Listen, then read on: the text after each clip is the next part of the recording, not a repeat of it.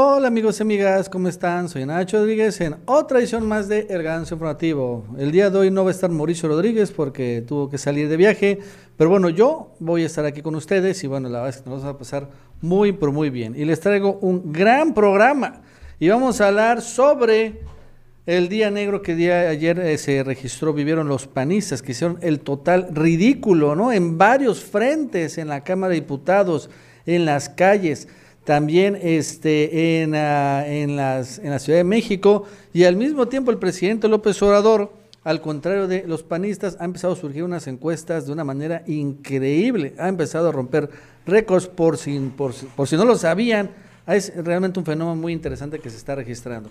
Vamos a hablar también sobre Santiago Nieto, que bueno, el día de ayer se apareció en Nuevo León y generó una cascada de comentarios, la mayoría negativos al interior de la 4T.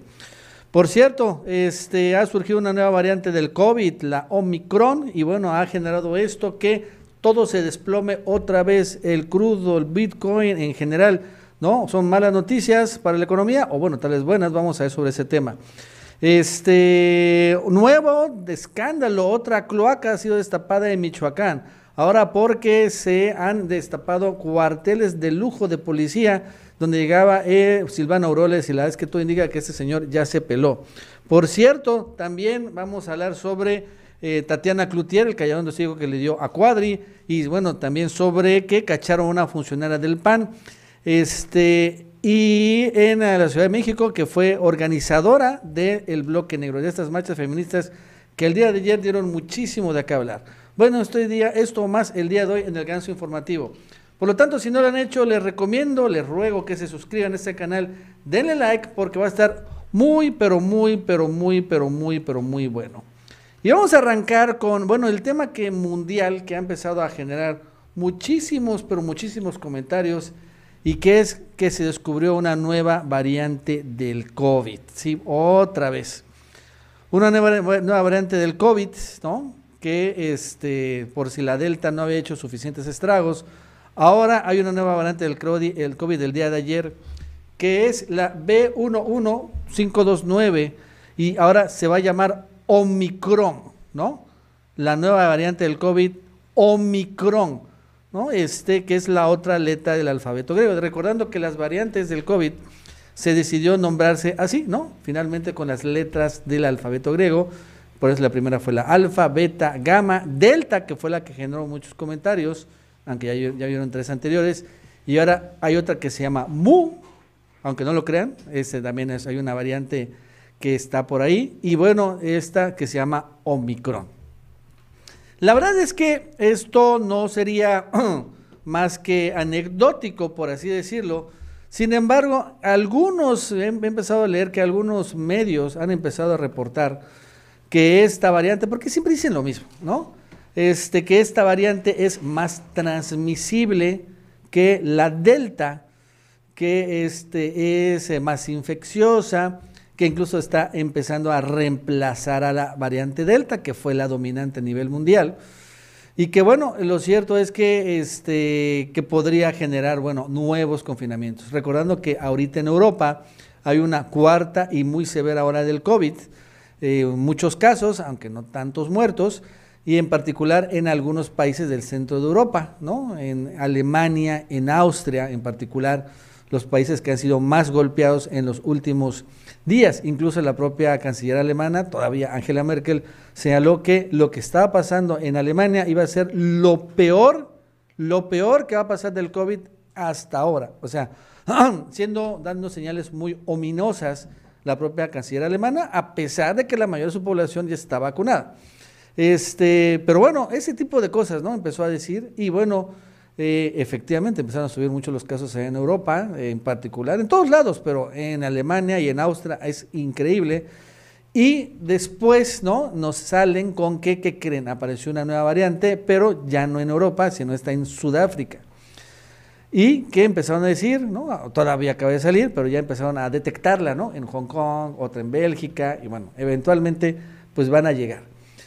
Y esto, sin desdoro de lo que uno opine sobre el COVID, lo cierto es que ha tenido secuelas, efectos inesperados, o bueno, yo creo que sí esperados, pero bueno, este, que podría decirse que de una otra manera benefician, vamos a llamarle así, a lo que está, intentaba hacer Estados Unidos. Y que era bajar el precio del crudo. Porque con el anuncio de la nueva variante en Sudáfrica, a pesar de que no ha hecho nada de estragos ni nada, de todos modos, el día de hoy se ha caído el precio del crudo de una manera muy fuerte, se ha desplomado el precio del petróleo. Y el día de hoy se ha desplomado 11.55% el precio del crudo. Y aquí vemos la grafiquita, ¿no? Y si bien ha habido fuertes desplomes, la guerra del Golfo está por acá, está los ataques a las Torres Gemelas están por acá, la más reciente fue obviamente el tema de la pandemia y en particular la guerra, pero ahorita vean todo lo que se desplomó el precio del petróleo en un solo día. Eso es importante y relevante, porque esto de los precios del crudo había sido una prioridad de Estados Unidos desde hace ya algunas semanas. Recordando que este, la OPEP y la OPEP Plus, en donde está México, habían acordado mantener reducida la producción del petróleo para mantener arriba los precios del crudo. Estos altos precios del crudo habían llevado a pues, muchas potencias, pero en particular Estados Unidos, a aumentar los precios de los combustibles, de las gasolinas y eventualmente impactar en la inflación. A Estados Unidos, el propio Joe Biden empezó a, insistir y amenazar incluso a la OPEP de que deberían empezar a producir más petróleo para bajar el precio del crudo, pero la OPEP le valió. Y después llegó Joe Biden, ¿no? Incluso hace unos días, este, anunció que iba a sacar 50 millones de barriles de la reserva estratégica que tiene Estados Unidos de petróleo para intentar inundar el mercado, pero pues no funcionó. Los precios de crudo seguían altos, incluso más altos todavía. Pero ahora, oh casualidad, pues ustedes opinen, surge una nueva variante allá en Sudáfrica. O sea, tiene, hay, hay muy pocos casos, o sea, hay como mil casos en dado caso. Incluso los que han sido confirmados, ¿no? Son asintomáticos porque algunos, o sea, algunos vacunados fueron contagiados, pero son asintomáticos. Bueno, de todos modos, esto sí ha provocado que el, surgimiento de esta nueva variante, pues, de el efecto deseado por Estados Unidos, que fue el desplome de los precios del crudo, también, por cierto, el desplome del Bitcoin, y bueno, con, este, con, eh, eh, la, con el anuncio de la nueva variante. ¿no? Este es interesante. Porque bueno, la verdad es que yo no quiero caer en, sensacionalismos, pero y ni tampoco en teorías de la conspiración, pero la verdad es que sí, este, esta, a mí me sorprende cómo el anuncio de la nueva variante, lo primero que hizo fue impactar el precio del petróleo. Eso es lo primero que provocó, la impact, el impacto de los precios del crudo. Y bueno, la verdad es que de otra manera a México le beneficia porque ya también están ya presionando al alza mucho los precios del crudo, en particular de las gasolinas. Y bueno, ahora que bajen el precio del crudo, ciertamente se deja de ingresar dinero al, gobierno, pero también permite que eh, se baje, estabilice el precio de la gasolina, se estabilice también los precios del gas LP, evidentemente también los precios de la energía eléctrica. Y bueno, de una u otra manera bajaría la inflación. Esta que ayer, antes comentábamos, que está un poco desenfrenada, también bajaría la inflación. Este es un efecto interesante. Este, y bueno, también claro, con los anuncios de más confinamientos allá en Europa y también un anuncio que hizo Estados Unidos que desde Sudáfrica ya no van a dejar que entre ningún otro vuelo. Bueno, pero Sudáfrica está lejísimo de Estados Unidos. Este, pero sí, es interesante esto que está sucediendo. De todos modos, es hoy la nota, la nota del día a nivel mundial. Y bueno, tampoco puedo decir, eh, no, no podía dejar de decir esto, que además está impactando los precios del crudo de una manera muy fuerte, honestamente, muy insólita. Este, que bueno, la verdad vale la pena este, señalar que a México le beneficia y le afecta. Le afecta y beneficia siendo productor de, petróleo, claro que nos afecta, pero nos beneficia porque también somos consumidores e importamos muchas gasolinas que estaban también muy caras. Entonces ahí está esta nueva variante. Honestamente tampoco hay que hacer muy eh, aprensivos con esto. O sea, si bien la Delta generó muchos comentarios, han habido muchas más variantes que finalmente siempre se dice, se dice lo mismo. Es que es más infeccioso, es que es más mortal, es que al final este, se, no, no, no van a servir las vacunas. Pero realmente eso nunca ha sucedido. Pero de todos modos, este eh, ya el gobierno mexicano, ya el propio presidente ha anunciado, ha adelantado que para el próximo año se van a dar la tercera dosis, la famosa booster shot, a los adultos mayores, ¿no? Como sucedió o está sucediendo ahorita en Estados Unidos y casi todo el mundo. Ya también esto está muy comentado, ya muy teledirigido. Una vez que termine la vacunación a los adolescentes, que supongo va a ser todo este año, a partir de enero se van a empezar a dar estas eh, vacunas de refuerzo. Este, y bueno, pues la verdad es que ya el plan de vacunación en México pues ya está caminando muy rápido, honestamente, ¿no? Antes era muy, esta vacunación de adolescentes ya se terminó. Bueno, la primera dosis, claro. Pero bueno, ahí está. De todos modos no quería, eh, no quería no comentarlo porque sí es importante entender un poco lo que está pasando a nivel mundial, porque también, ojo, nos va a afectar a nosotros probablemente, ¿no? Este, y bueno, lo cierto es que México no estamos en una cuarta ola, pero debemos recordar que la cuarta ola cuando le pegó a México fue a finales de diciembre, principios de enero allí fue donde pegó fuerte. Y si estoy viendo ya, llevamos dos años con este, esto, la verdad es que sí es cíclico, ¿no? A los países les pega más o menos en la misma temporada las olas, así que podríamos esperar que rumbo a final de diciembre y principios de enero empiece la cuarta ola. Yo no creo que va a ser tan fuerte, porque este, la verdad es que en México hay una gran cultura de vacunación. Esto va a impedir en gran medida, yo creo, claro, espero, deseo que la cuarta ola sea muy pronunciada y al contrario que sea mucho más suave, pero claro que hay que estar muy pendientes. Bueno, antes sí le recordamos que se suscriban, denle like y bueno, vámonos a otro tema. ¿Qué creen? Hoy están furiosos los eh, la derecha, la ultraderecha, los medios de comunicación, por la sencilla razón de que hoy ha sido confirmado que durante tres años que han insistido una y otra y otra y otra y otra vez en tumbar a López Obrador, en denostarlo, en calumniarlos, en decir cosas y mentiras, en lanzar fake news que da miedo. Lo cierto es que todo esto ha sido tirado a la basura porque hoy uno de los diarios más anti-López Obradoristas de México, El Universal, sacó una encuesta. Y en esta encuesta de aprobación, esta ha sido la encuesta donde está superando los récords, ha batido los récords de aprobación en esta encuesta de la Universal. Y es esta, ¿no? Repunta aprobación a gestión de López Obrador. El presidente Andrés Manuel llega a su tercer año de gestión con respaldo ciudadano más alto de los últimos años. Y ahorita esta prueba mucho, está en 68% de aprobación contra 27% de desaprobación. Ya otra vez llegando al 70% en esta encuesta que no dudo que esté rasurada, pero aunque esté así rasurada, al final está llegando al 68%. O sea, es una cifra muy, pero muy alta. Y en la revocación del mandato, que creo que es la verdadera medida, está mucho más fuerte. Sobre el tema de revocación de mandato, una amplia mayoría se inclina porque el presidente continúe. Un 76% de los mexicanos está a favor de que el presidente López Obrador siga en el cargo contra un 22%. Es más, yo creo que esta es la verdadera medida y aquí es donde está rasurado, ¿no? Porque al final, ¿cómo puedes estar en desacuerdo con el presidente eh, y, decir que sí vas, que, sí esperarías que se quede en el cargo, ¿no? Pues no, o sea, sería una, es una cosa muy absurda y sin sentido. ¿Qué está detrás de esta cifra? Esta histórica cifra, el éxito del presidente en los Estados Unidos. Sin lugar a dudas, no me queda la menor duda de este enorme éxito doble. Acuérdense que primero llegó a Nueva York, a la ONU, pero lo más importante en, ahí en Nueva York fue cómo la gente salió a recibirlo. Este fenómeno, esta salida impactó muy fuerte en el país porque la gente es, es realmente increíble. O sea, esto no sucede en Estados Unidos. No es común que llegue la gente y salga a recibir a sus líderes cuando van a la ONU con vítores. Generalmente van a echarles mentadas, hay marchas de protestas, en fin, ¿no? Eso es lo que sí hay mucho.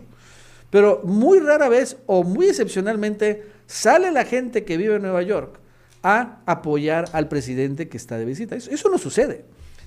Y después en Washington. En Washington estaba mucho más fuerte la seguridad del servicio secreto, por eso no vimos este tipo de muestras, pero sí lo que hubo allá en Washington, fuimos a un presidente con una gran dosis de eh, química y liderazgo con líderes, pues la primera superpotencia mundial de entrada a Estados Unidos, y bueno, con Justin Trudeau, que también pues, es otra potencia mundial. ¿no? Y cómo el presidente impuso agendas, cómo lanzó iniciativas muy buenas, como por ejemplo, ¿no? Este tema de hacer una alianza muy fuerte contra China. Y bueno, lo cierto es que también los mexicanos vimos cómo tanto Joe Biden como Justin Trudeau respetan a el presidente mexicano de una manera insospechada. Y ahí estaban los videos de la última vez que se reunieron los tres líderes, en ese, en ese momento Barack Obama, el propio Justin Trudeau y Peña Nieto, las cosas fueron completamente a la inversa, ¿no? Como vimos ahí a Obama y Trudeau ninguneando a Peña Nieto y Peña Nieto no sabía ni qué hacer. O sea, fue realmente penoso. Y ahora, el contrario, es un orgullo nacional ver al presidente mexicano desempeñarse con los líderes internacionales y mundiales de ese país. Pues esto está detrás de esta encuesta, ¿no? Es claro y evidente. Y no, y no solo eso. Bueno, también quiero poner las encuestas del, economista. El economista tiene, eh, hace una encuesta diaria, el tracking poll. Ahí Y aquí también vemos que, es, aunque no aparece por atrás, pero aquí tiene 66 puntos en el economista, en la de consulta Mitofsky. Y yo me acuerdo que esta la veo todos los días la verdad es que el presidente aquí en esta encuesta sí estaba muy subestimado, pero ya ni, ni Roy Mitofsky puede este, evitar o ignorar la insólitamente alta popularidad del presidente a mitad de su mandato. ¿no? Hasta 66 puntos. Está más arriba que nunca, que nunca para Mitofsky. Esto es importante. O sea, la verdad es que al final, digo, todo el mundo tenemos claro que el presidente es muy popular, pero ahorita es más popular que nunca. Esa es la realidad. Y también, ojo, al mismo tiempo esto ha impactado en, una, en, los aspirantes presidenciales. Muy, pero muy positivamente con Marcelo Ebrard, curiosamente. Porque todo el mundo habla de que, bueno, Claudia Sheinbaum es la favorita de Palacio. Y bueno, pues sí, está bien. Sin embargo, hablando de encuestas, por ejemplo, yo he hecho ahorita algunas encuestas en Twitter, ¿no? Es una encuesta, voy a hacer encuestas diarias. Ahorita, por ejemplo, miren, Ebrard en Twitter tiene 45%, Sheinbaum en segundo lugar 22%, Noroña, tercer lugar 16%, Adán y, medio empatado con Noroña. Aunque el día de ayer a Ebrard también estaba arriba, ¿no? Ebrard muy arriba. Y también aquí en la encuesta que hice en el YouTube, Aquí sale Noroña al primer lugar con 39%, seguido por Ebrard, tercer lugar Adán Augusto, cuarto Sheinbaum, Monreal, pues ni se diga. Entonces, lo cierto es que, bueno, ahí está Noroña. Noroña tiene, tiene una simpatía muy particular en las redes sociales. Y bueno, pues eso explica también. Digo, no digo que no sea, no, no, tenga preferencias. Pero, mm, y quitando a Noroña, lo cierto es que Ebrard con Sheinbaum, vamos a poner nada más estos dos personajes en esta, suponiendo que es una carrera de dos gallos, está muy, pero muy por encima de Shenbaum, sin lugar a dudas, ¿no? Entonces, esto también hay que tenerlo claro, porque este, eh, creo que también la eh, visita de López Obrador a Washington impactó muy positivamente a Ebrard. Es más, es más, yo creo que por esta razón se podría haber explicado por qué tenía un gran interés Claudio Sheinbaum de salir en medios internacionales, ¿no? compitiéndole a Marcelo Ebrard en su propia cancha. El problema es que lo hizo de la peor forma posible porque salió en la portada del país y acabó al revés. Pero bueno, aún así Ebrard sí lo veo más fortalecido, a pesar de que sí sea claro y evidente que la favorita de López Obrador se llama Claudia Sheinbaum. Pero no necesariamente la popularidad de López Obrador es transferible. Eso también lo hemos, yo lo he visto muy claro, en particular en Tabasco. O sea, él puede decir, vota por fulano de tal, pero la gente dice, bueno, tú me caes bien, pero fulano de tal no me cae muy bien. O sea, perdóname la vida, Obrador, la verdad es que sí, te entiendo, si fueras tú votaría por ti, pero aquí mejor me voy por la libre. O sea, no es, eh, no, no se pega esto, no se pega la popularidad. Y ahorita Ebrard, lo que estoy viendo es que está pasando por una muy buena racha. Claro, todavía falta un buen rato. Todavía faltan tres años. Todavía esto puede cambiar. Estamos en una montaña rusa. Hace poco Ebrard estaba de capa caída y Sheinbaum estaba surgiendo. Eso también es una realidad. Y bueno, ahora han cambiado las cosas. Hay errores como ha cometido Claudia Sheinbaum y bueno, eso también provoca. Yo creo que también este tema de Sheinbaum en gran medida también tiene que ver que cayó por su propia portada mientras Ebrard tocó bien las notas. Pero cuando fue lo de Brenda Lozano, eso le enojó mucho en las redes sociales, a Ebrard cayó. Así es esto, finalmente, ¿no? Pero de todos modos, hoy por hoy, la popularidad de Obrador está más que blindada, más que blindada, mm, como nunca. Y la verdad es que ha de ser una decepción total. Si yo fuera prianista, si yo fuera un dueño de medio de comunicación, si yo me llamara Carlos de Mola o tú me pusiera un disfraz de payaso como Víctor Trujillo, estaría tremendamente decepcionado y frustrado, sabiendo que todo lo que he hecho por tres años, tirarle caca a López Obrador para que se bajen las encuestas, ha hecho el efecto contrario, lo está catapultando más. ¿No? O sea, estaría frustrado. Toda esta lana que han gastado. Pero vaya que todas estas horas que han lanzado en televisión, radio y prensa, letras, miles de artículos en contra, todo el mundo hablando peste de López Obrador, al final no han hecho nada. Y lo peor, lo peor es que lo han hecho más popular. Ya antes la máxima de Goebbels era, tú tira caca que algo queda, ¿no? Eh, lo que no mancha tizna. Pero ahora Obrador no solo tiene un efecto teflón, sino al contrario, ya ahora toda la caca que le tiene a López Obrador lo, lo hace más popular, más y más y más popular. Entonces está en el peor de los mundos, finalmente. Bueno, antes de seguir, le recordamos que se suscriban, denle like y bueno, vámonos a otro tema. Mientras el presidente está subiendo, pues los ridículos, vamos a ver varios ridículos de los panistas. Es que esta, esta también es la razón por la cual este eh, por la cual eh, los eh, no suben, o sea, Tú tienes un presidente López Obrador muy popular, ok, pero bueno, tú como panista puedes también intentar hacer las cosas bien. Pero están tan caseteados, tienen un chip tan anti López Obrador que hacen los ridículos y son tan predecibles que como por ejemplo ayer en la comparecencia de Tatiana Cloutier, la secretaria de Economía, la maravillosa tía Tatiana, de esta manera ridiculizó a Gabriel Cuadre mexicano no solamente le da la espalda a estas posibilidades, sino que es un gobierno que expresamente está en contra de la energía limpia, está en contra del cambio tecnológico y está en contra de la empresa privada. Yo le preguntaría, secretaria, ¿qué piensa hacer su secretaría, la Secretaría de Economía, eh, al respecto de que otras naciones sí tienen programas verdes de recuperación económica, de promoción de autos eléctricos, de baterías, de hidrógeno y otras cosas, de, de recomposición de cadenas de valor y el nuestro pues va para atrás absolutamente en lo que exige el siglo XXI. Muchas gracias por sus comentarios. Gracias, diputado Cuadri. Se concede el uso de la voz a la maestra Tatiana Cloutier para dar respuesta hasta por cinco minutos. Hay algunos datos que usted presenta con los que no puedo dejar de coincidir porque los datos son datos y punto. Sin embargo, en la manera en que lo plantea de que no hay política, de que no hay esto, de que somos destructores de, de que no queremos esto, creo que es imposible coincidir con usted.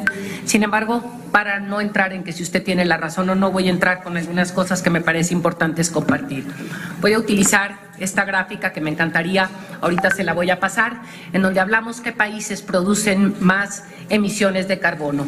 Voy a poner, eh, esto es el, la fuente de latas global de carbono, no es una cuestión del gobierno mexicano, en donde tenemos aquí a China que produce el 28%, tenemos Estados Unidos el 15.5% y me voy a buscar a México con el 1.2%. Se lo voy a compartir ahorita si me lo pueden pasar para que el diputado Cuadri lo tenga en la mano y lo pueda observar de forma directa. ¿A qué me estoy refiriendo con esto? Los esfuerzos se deben de hacer de forma proporcional a la responsabilidad que, se tiene.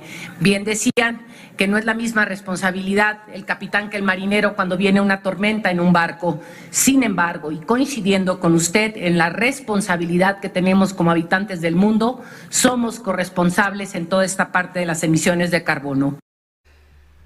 Una señora así uh, respuesta, ¿no? O sea, fue maravillosa la respuesta de un Gabriel Cuadri que, seamos honestos, obviamente Tatiana Cloutier sabía que le iban a preguntar eso. O sea, son tan, tan uh, adoctrinados, son tan anti-López y son tan básicos que Tatiana Cloutier ya lo tenía ahí, ¿no? Ya tenía listo. Este güey va a intentar preguntarme eso. Pues aquí tengo como, ahí está. Ahí está Cuadri. A ver, ¿no? Quéjate de los gringos, estos que nos están presionando a nosotros. Mm, son 15% y 6%, es lo que ellos finalmente, que son los más limpios. Alemania, Japón también, este, Europa en general, porque las potencias son las que más eh, suciedad y contaminación lanzan. Y nosotros, los mexicanos, que obviamente tenemos menor planta productiva que ellos, entre todo, por esa razón somos los que menos. Y bien dice Tatiana, pues es que aquí las posibilidades deben ser proporcionales. Y debe caer el cuadri calladito, ridiculizado por completo. Y lo increíble es que no importa esto, Gabriel Cuadri va a volver a hacer exactamente lo mismo. Va a volver a igual ser muy básico, va a volver a ser muy predecible. Y otra vez, si se enfrenta a Tatiana Cloutier o cualquier otro funcionario de la 4T, pues ya saben dónde viene. Ah, me va a preguntar esto. De nuevo, ah, pues ahora le voy a sacar esto. Y ya. Es, es por esta razón que finalmente López Obrador sube, porque Obrador hace aparte cosas medio inesperadas de repente.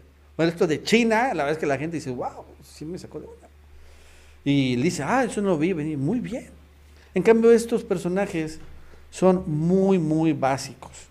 Y pues la tía Tatiana la lo ridiculizó de una manera épica. Por un lado, ahora vamos a otra igual eh, ridiculizada panista. El día de ayer hubieron marchas violentas de Nueva York en la Ciudad de México, feministas, porque ayer, por irónico que parezca, se, celebró o se conmemoró el Día contra la No Violencia y la forma en como las feministas conmemoran este día es siendo violentas.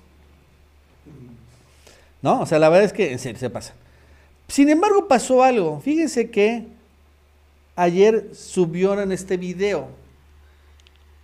Voy a poner ahí. No aparece mucho, ¿no? Es, vemos que es una señora, si dan cuenta está vestida de naranja y está abrazando a las encapuchadas, ¿no? En la marcha, violenta, ayer. Esa señora abrazando a las encapuchadas. Ahí la vemos bien, ¿no? Es una señora vestida de naranja abrazando a las del famoso bloque negro. Estas que con martillos, con picos, agreden a mujeres policías en el día, precisamente en donde están defendiendo la, la no violencia. O sea, es irónico. ¿Qué sucede con esta señora? Sacan que es Alessandra Rojo de la Vega, que es una directora de desarrollo social de la alcaldía Benito Juárez, o sea, del PAN. O sea, la señora, otra vez vamos a poner aquí, ya viendo esto, esta, la de la, señora que está en, el Naranja Chillón, es funcionaria, alta funcionaria de la administración panista Benito Juárez. Con lo cual, ahora sí, antes simulaban, ahora ya ni eso. Ella es la que abraza, dirige, paga, organiza a las encapuchadas señoras, este, muchachas que llegaron con picos a agredir a las policías mujeres y bueno, intentar hacer vandalismo. O sea, ya quedó claro y evidente. Y entonces Fue tanto, porque bueno, ahí está, aparte de esta señora, yo no sé por qué se vistió así de, de este, de este color, ahí está, incluso esa es la foto, así estaba el día de ayer. o sea, entonces fue muy, muy, muy claramente este, identificada. Saca un video en la noche en donde quiere acusar que fue Claudia Sheinbaum y, García Harfuch los que la, la grabaron, ¿no? porque son videos del C5, ¿ok? Pero lo cierto es que no dice nada de que ella estaba abrazando, organizando a todas estas feministas del bloque negro. En algo, honestamente, para llorar. Vamos a verlo.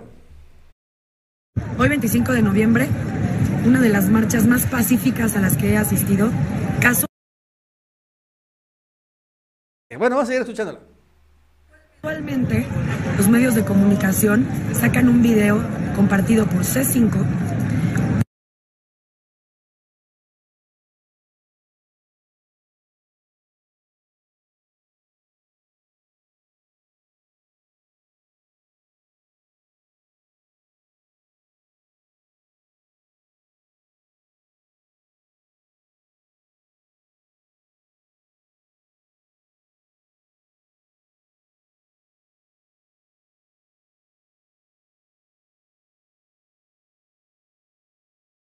en donde dicen que yo abracé mujeres vestidas de negro y que son anarquistas. Mujeres que iban acompañando a un contingente lleno de familiares de víctimas. Punto número uno, cuánta ignorancia en creer que si una mujer se viste de negro es una anarquista. Punto número dos, están compartiendo puras mentiras porque les pagan. Les pagan para compartir estas mentiras y estos videos cortados para cubrir las mentiras del gobierno y de la poca acción que tienen para con las mujeres víctimas de violencia. Y punto número tres, exijo mi derecho a réplica a todos estos medios, Federico Arreola, 24 horas, La Crónica, SDP Noticias y todo aquel que esté compartiendo un video y la falsedad de lo que están diciendo.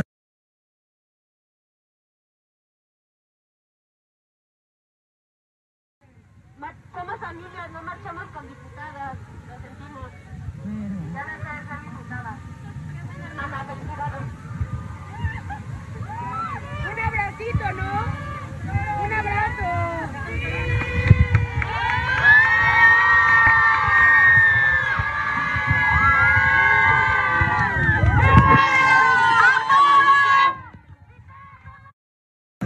Todas estamos marchando hoy contra el sistema para que hagan algo por nosotras.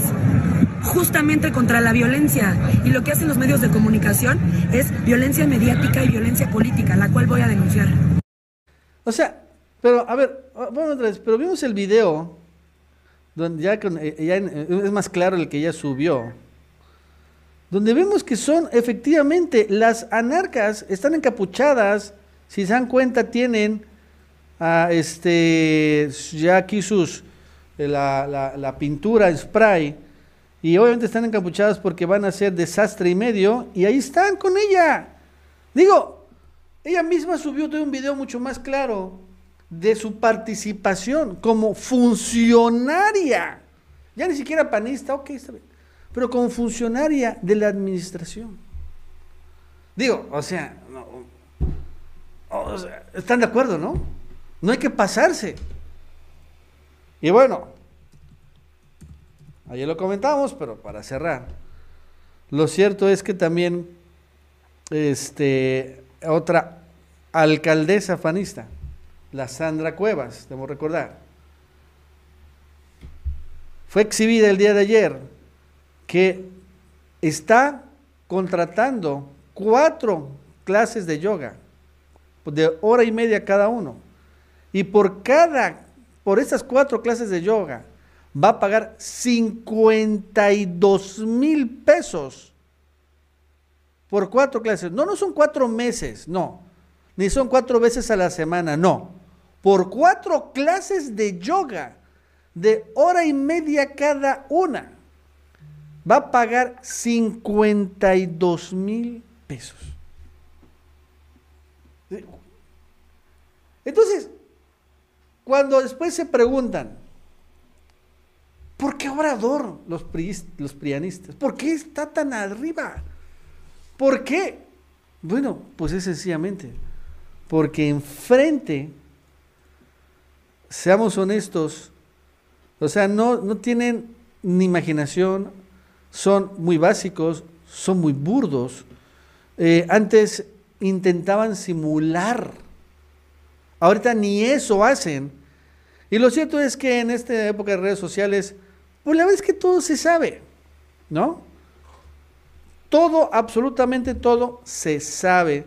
Y bueno, lo cierto es que este no hay forma de, de, frenarlo. Y se exhiben y después eh, es como cuando este, es que dicen cosas tan estúpidas, como por ejemplo Claudio X. Es que yo también soy más de izquierda. ¿Qué? ¿Claudio X González diciendo eso? Es como Chumel Torres, yo también soy de izquierda. ¿What? Hazme el fabrón, cabrón. O sea, esas cosas que dices, caray. Y bueno, eso yo entiendo por qué el presidente está más arriba que nunca, pero ellos definitivamente no. Bueno, antes de seguir, le recordamos que se suscriban, denle like y bueno, vámonos a otro tema. Este. A ver, espérame que me funciona esta cosa. Bueno, ¿cómo ven los ridículos que han hecho? Tremendos, ¿no? A ver. Bueno, fíjense que eh, también pasó algo ayer que ha sido muy, pero muy, pero muy comentado. Y la verdad es que, en mi opinión, un eh, tremendo desatino, por no decir una tontería, de Santiago Nieto. Y es que reapareció Santiago Nieto, ¿no? En Nuevo León. Ok. Reapareció ahí con su esposa, porque la esposa, que es consejera, además ella se dice feminista, fue invitada a un evento, ¿no? Para hablar del feminismo. Ok, muy bien. Y Santiago Nieto pues está desempleado, no tiene nada que hacer, te acompaño, muy bien. El problema es que se van a Nuevo León. Y es un evento que, bueno, si fuera de una asociación civil fulana de tal, bueno, si fuera de una cámara empresarial, ok, no, no, no. Era el evento oficial que había organizado el gobierno de Nuevo León, en donde el anfitrión era Samuel García. Y entre las oradores estaba su esposa Mariana Rodríguez. Sí, sí. O sea, fue a un evento organizado por Samuel García. Entonces, a ver, aquí es donde las cosas estallan de la de cabeza. Porque no fue Santiago Nieto, el que investigó a Samuel García hace apenas unos meses y reveló de que Samuel García tenía esquemas de triangulación de recursos, de lavado de dinero, de desvío de recursos. No fue Santiago Nieto que dijo que, por ejemplo, Samuel García estaba y su esposa y su suegro, o sea, el papá de su esposa, están metidos en una serie de empresas factureras y fantasma, y donde finalmente movían hasta 200 millones de pesos a través de todas esas empresas fantasma. No fue Santiago Nieto el que también señaló que Mariana Rodríguez gastaba millones de pesos en una tarjeta American Express sin tener realmente un ingreso. Es más, no estaba ni dada de alta en el SAT. O sea, todo eso es investigación de la UIF. Y esta investigación se le dio a la fiscalía y fue la fiscalía que, ¿se acuerdan? Sacó un boletín que se iba a judicializar todo esto. Olvidándonos honestamente de cómo financió la campaña de Samuel García. Vamos a olvidar eso. Esto es antes de la campaña y ya era un, ya era un pillo. Pero no fue él, Santiago Nieto. Sí fue él. Y ahora aparece ahí. Samuel García, cuando está diciendo, hola, gracias por venir, gracias, dice este Carla, gracias Santiago, esta es su casa. ¿What? Así lo dice, literal, Samuel García. No, voy a buscar. O sea, de una desfachatez infinita, así les dice. Carla, Santiago, están en su casa. No fue Samuel García el que hace unos meses cuando ganó. Dijo, aquí no nos va a doblar la UIF. ¿No? Sí, lo dijo. Pues no, no lo dobló.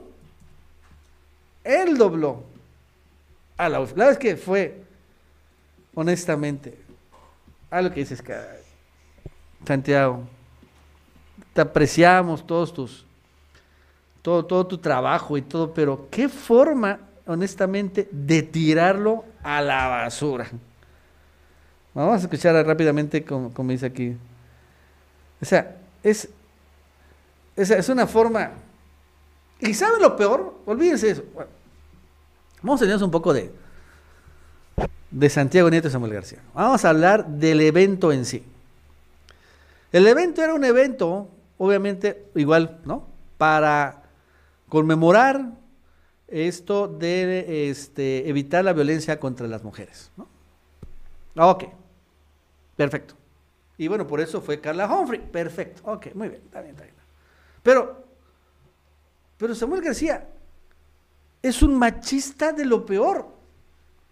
¿No? ¿Se están de acuerdo? Si un político ha sido exhibido una y otra y otra vez como machista, ellos mismos lo han hecho. Es Samuel García. Una y otra y otra vez. Vámonos, Samuel García. Esta fue el infame video de hace unos días. Vamos a verlo. Súbete la cámara, estás enseñando mucha pierna. Mucha pierna, nada más en mi rodilla, ¿no? Sube la cámara, estás enseñando mucha pierna. Chinelas. Pues que yo nada más me veo así. Perdón, bueno, perdón. ¿Ya? Que bajes la pierna, no andes enseñando la pierna. ¿Dónde sale la pierna? Yo no la veo. ¿Ya? Ya. Ay, no, hombre, de veras. Pues me casé contigo para mí, no para que andes enseñando. Perdón. ¿Y ¿Están de acuerdo que esto es violencia política? Digo, violencia de género. O sea, sí. eh, es mi pos- tú eres mía. Yo me casé contigo para que no estés enseñando nada. Eres de mi propiedad. Entonces, y hay, así hay un montón. Un montón. Eh, Y entonces ahora, ahora nos quiere decir Carla Humphrey y todas las otras feministas que Samuel García es el ejemplo. ¿What? Entonces son esas cosas que dices, caray, ¿no? Obviamente, este, una decepción, la es que sí. Ya no, esto es indefendible, ¿eh? perdonen, pero yo no puedo defenderlo. Claro que sabía Santiago Nieto, porque no es tonto, el, eh, impacto mediático que iba a tener que apareciera don Samuel García, obvio, ¿no? No, no es güey. Digo, todo el mundo lo sabíamos. Y, quiso mandar, seguramente Santiago Nieto, un mensaje. Un mensaje a Palacio Nacional, a López Obrador. ¿No? ¿Cuál es el mensaje? Es, bueno, pues ya estoy con el bando. El otro bando. La verdadera oposición, porque honestamente creo que Movimiento Ciudadano va a ser una mejor oposición que el PRIAN. El PRIAN está liquidado. Movimiento Ciudadano podría dar más batalla. Sí, siendo honestos, sí. La verdad es que sí lo ha dado la más batalla, lo hemos visto. Entonces, ya estoy acá.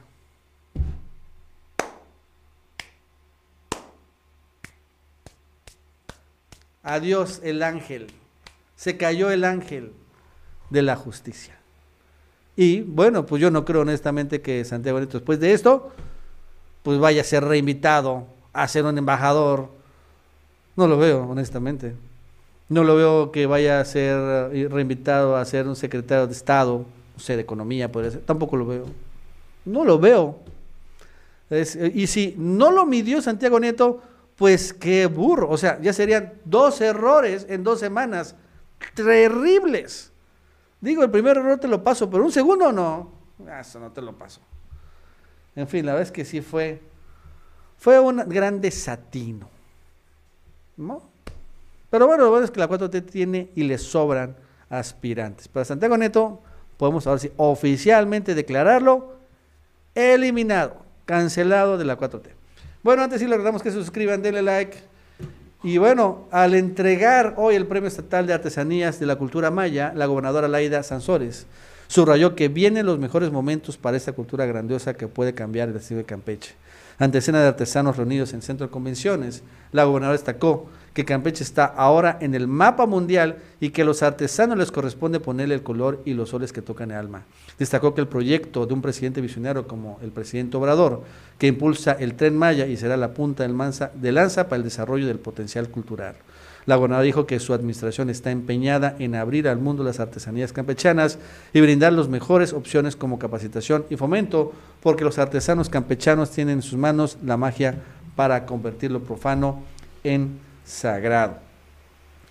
Y bueno, por cierto, en Morena News, rápidamente, en el marco del Día Internacional para la Eliminación de Violencia contra la Mujer, Mario Delgado destacó que la cuarta transformación y el feminismo son actualmente dos grandes movimientos del país, mismos que buscan la revolución de las conciencias para construir una sociedad justa e igualitaria. En nuestro partido tenemos como objetivo no nada más las coyunturas electorales, nuestra meta es mucho más grande, más ambiciosa, señaló el presidente de Morena. Agregó que hasta antes de las pasadas elecciones, en México solo nueve mujeres habían llegado a gobernar un estado, pues en más de 60 años a los partidos de la derecha nunca les interesó dar oportunidad a mujeres. Y ahora hay 16 gubernaturas este, ha logrado ganar Morena y en las cuales seis son encabezadas por mujeres. Y bueno, lo cierto es que este, las fotos que después vemos, cuántas gobernadoras hay en funciones, son muy, muy importantes. Porque antes, si bien estaba la paridad de género electoral, seamos honestos, ¿no? La paridad de género también siempre ponían a las mujeres más eh, um, débiles, por así decirlo, no, ponían a las mujeres que tenían buen registro electoral, para competir con los varones con mejor registro electoral para que perdieran. Siempre ponían a las mujeres para que perdieran en candidaturas perdedoras. Pero ahora, la verdad es que Morena lo ha impulsado, este, ah, y aunque también, claro, se ha legalizado, pero ha sido a propuesta de Morena, ya hay una intención clara y evidente, ¿no?, de que las mujeres ocupen espacios donde puedan ganar, donde hay una gran oportunidad de ganar. Y bueno, ahora la verdad es que la mayoría de mujeres gobernadoras son de Morena, pues casi todas o todas, sí, ¿no? Sí, ah, no, salvo la de Chihuahua, de Maru Campos del PAN, todas las demás mujeres gobernadoras son de Morena, o sea, lo cual también revela el verdadero feminismo que hay, bueno, que, que tiene el propio López Obrador y que impulsa realmente este partido. Porque en el PAN y en el PRI no existe, o sea, díganme, ¿cuál es la figura? Una mujer panista, eh, que digamos, muy destacada. Margarita Zavala. Ah, sí, pero Margarita Zavala no es una figura por ella misma. Ella es figura porque es la esposa de Felipe Calderón. ¿No? Podría tal vez decirte a Xochitl Galvis, bueno, ella sí. Ella sí se ha hecho su propio nombre. Tal vez la Kenia López Rabadán, sí también. Pero si le empiezo a buscar, a pensar, no es fácil encontrar. O sea, esto sigue siendo partidos. Y del PRI, del PRI no encuentro a nadie, no se me ocurre a nadie. Así que esté en un nivel que vamos, que debate, que se bata con los de Morena y el López Obrador. No encuentro a nadie, así intento acordarme ahorita a bote pronto, pero sí, ya sé que hay una secretaria general del PRI se llama Carolina Villano, pero si la veo en la calle no la reconozco honestamente. No es Alito Moreno, ese sí. Pero no, no, no la encuentro. La verdad es que sí ha sido un rezago tremendo y en cambio Morena han tenido muchos, muchísimas más oportunidades políticas. Y bueno, para terminar, fíjense que este, se ha destapado una nueva cloaca en Michoacán. Otra más. La verdad es que Michoacán es una fosa de corrupción enorme, gigantesca, monumental. Y el día de ayer eh, Salió, ahí estoy buscando aquí, ¿no? El gobernador de Michoacán, de Morena, Alfonso, Alfonso Alfredo, siempre me equivoco, Alfredo Ramírez Bedoya, señalando una cloaca de cómo la administración anterior construyó cuarteles de policías, digo lo cual está bien. El problema es que eran cuarteles que realmente eran casas de gobierno y que además este, los cuarteles como tal eran hechos de, plástico, pero la casa de gobierno, la del cuartel, era de todo lujo. Es algo increíble y gastaron una millonada. Vamos a escucharlo. Informarles, compartirles los hallazgos eh, que hemos tenido, que son los cuarteles de la policía Michoacán. Cada cuartel tiene tres espacios, tres áreas. Una es el cuartel de la policía, otra es el área administrativa, oficinas de gobierno. En algunas, caso de Huetamo, sí están ahí las oficinas, en otros no. Los vamos a invitar a todos los que quieran visitar uno de estos cuarteles para que vean cómo están hechos. La gran mayoría del cuartel son de plástico. Pero en cada uno también hay una casa de gobierno. Cada casa de gobierno tiene dos recámaras y una principal. Toda la casa de gobierno, en todos los siete cuarteles hay casa de gobierno, a un lado del helipuerto, para que pernoctara el gobernador cuando visitara Patzingán. En total, por los cuarteles se pagaron arrendamiento, proyecto y compra definitiva 5.186 millones de pesos de siete cuarteles. De arrendamiento se pagaron 3.425 millones y de la compra final 1.760 millones de pesos. ¿Qué? 5 mil millones de pesos por siete cuarteles. Sea, cada cuartel costó 800 millones de pesos. Eh, eh, vamos a ver, a ver, ponme otra vez. O sea, y son hechos, pues, bien, esto es de plástico, como bien dice. Toda esta parte donde está la, ni siquiera está la roca, es plástico, Bill. No tiene ni piso, ¿no? Es piso de concreto. Aquí vemos que está el plástico. Y la casa de gobierno, pues sí está bien, pero tampoco dices, ¡wow! Es que es un, es un megalujo. Ahí está, la, ese es el cuartel. Cada uno 800, 900 millones de pesos. Además, claro, el hecho de que está el cuartel y al lado el lugar donde va Silvano, ahí ponlo tres, a echar los tragos, ¿no? En la palapa a hacer la carne y después a irse por helicóptero, porque Silvano era, era puro helicóptero. Llegaba acá, se iba a su gira y al final, ay, qué flojera, vamos a echarnos los tragos a la palapita, a la casa de gobierno. ¿no? Con sus, su madre. Es increíble, ¿no? Ah, pero eso sí.